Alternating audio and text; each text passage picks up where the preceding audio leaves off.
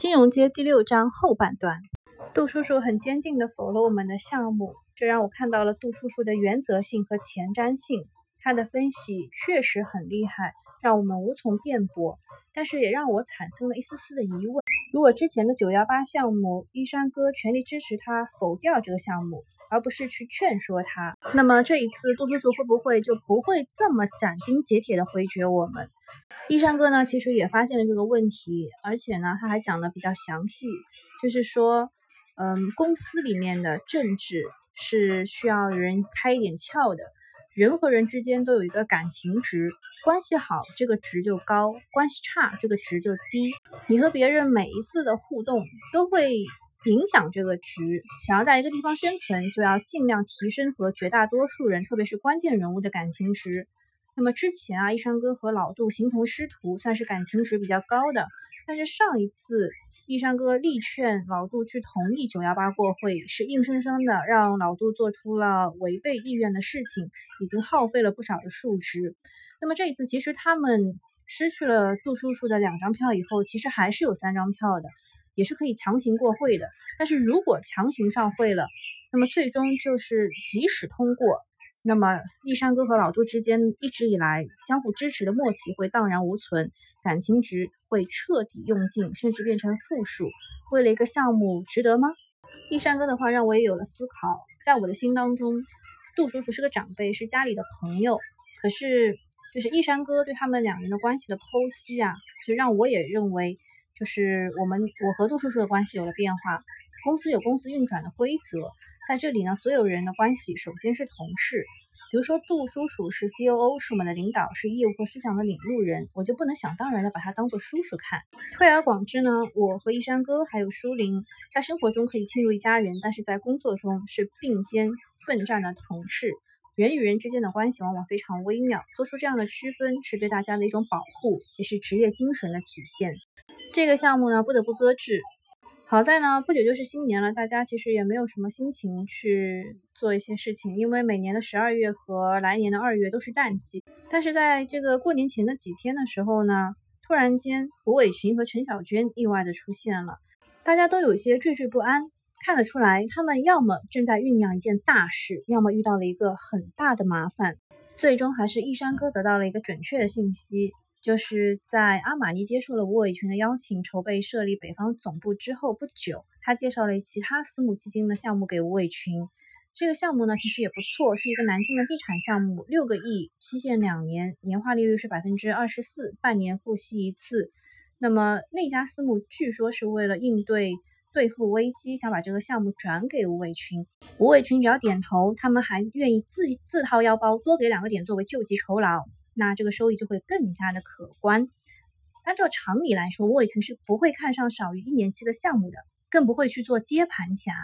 但这个毕竟是阿玛尼推荐的第一个项目，吴伟群肯定是不想打击它的积极性的。而且项目土地价值比较高，抵押率低，融资方万一还不上钱就卖地好了。这么完美的一个项目啊，在老板亲自的督导之下呢，就募来了六个亿去还上了这个融资方的上半年的利息。可是呢，买家永远不如卖家精。脱手这个项目的私募基金一定是看到了我们没有发现的什么苗头，才哭着喊着想要倒手给我们。就在十二月十六号，深圳总部项目想找融资方确认具体还款的时间的时候呢，突然发现对方实际控制人已经失联，失去联系了。吴伟群大惊失色，第二天连忙带着陈小娟和项目经理飞到了南京去处理。还是这个他之前说的二世祖袁宁的老爸啊，他厉害，不到三天就找到了跑路的老板。原来是这个家伙呢嗜赌如命，以项目名义介入的资金有一半都没有用在项目开发，而是被他输在了澳门和越南的赌场。眼看还款期限近，他干脆跑到乡下亲戚家里面躲起来了。人找到了，真相也清楚了，钱却没有了。那么就要实行 Plan B 卖地了，对吧？那吴伟群呢，通过袁家的关系找来了江苏省内几位知名的这个企业家和有意在南京拿地的大小十几家的开发商，在连续三十个小时里和他们车轮大战，逐一谈判。所有人都对项目这块地很感兴趣，但是报价都不高，很明显想趁火打劫，以最少的代价拿到土地。今天呢，吴伟群和陈小娟就是在北京啊，飞到北京来找阿杜商量解决办法的。事后来看呢，南京项目暴露出深圳总部很多问题。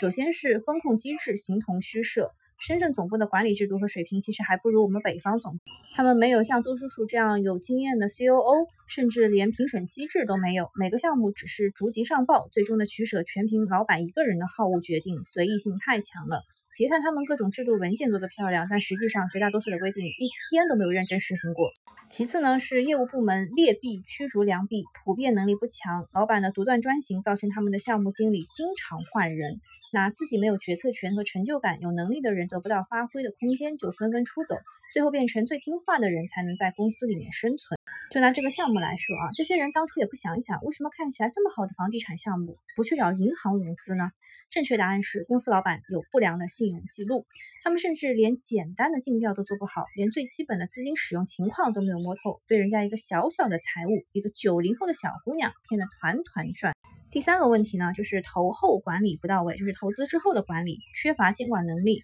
事后大家才知道，他们业务部门平时只是打打电话，出差去南京的时候才会想起这个项目。想起这个项目呢，也不是到公司或者工地去看看，只是把融资方的老板叫出来，请他们吃饭、泡夜店，在喝的半睡半醒之间顺嘴问两句最近的发展近况。其实这也是私募机构面临的通病，不论人员是否尽职尽责，我们都缺乏正规金融机构的风控能力和手段，单凭自身的能力很难搞清楚这个融资方的资金使用情况和公司的运转。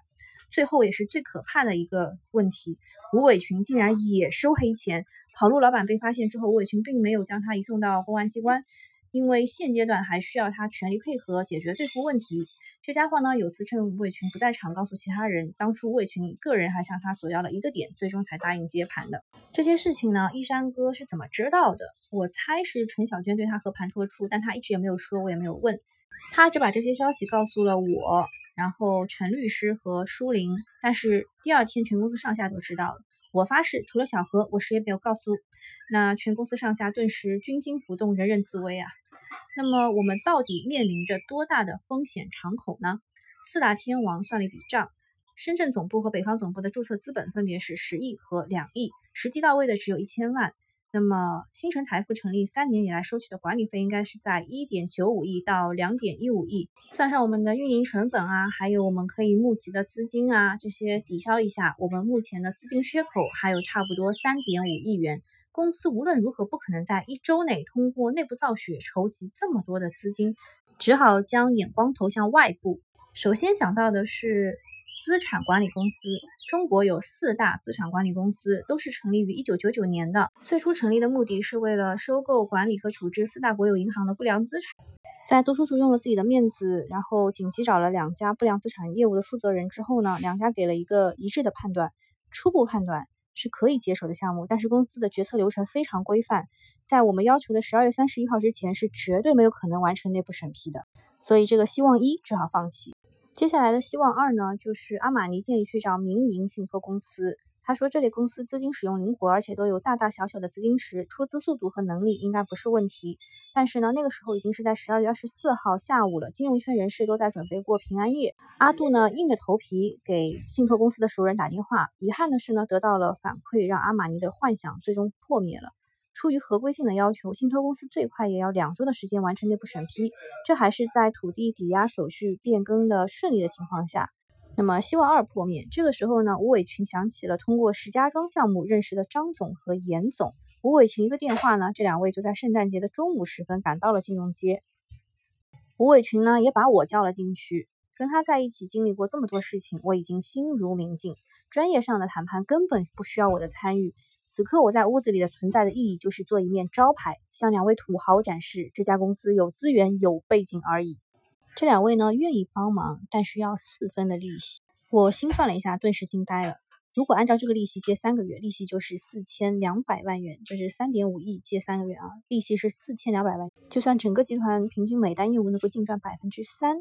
那需要做十四亿的业务才能够支付这笔利息。二零一五年集团的募集资金。不到五十亿元，相当于百分之三十的业务都白干了。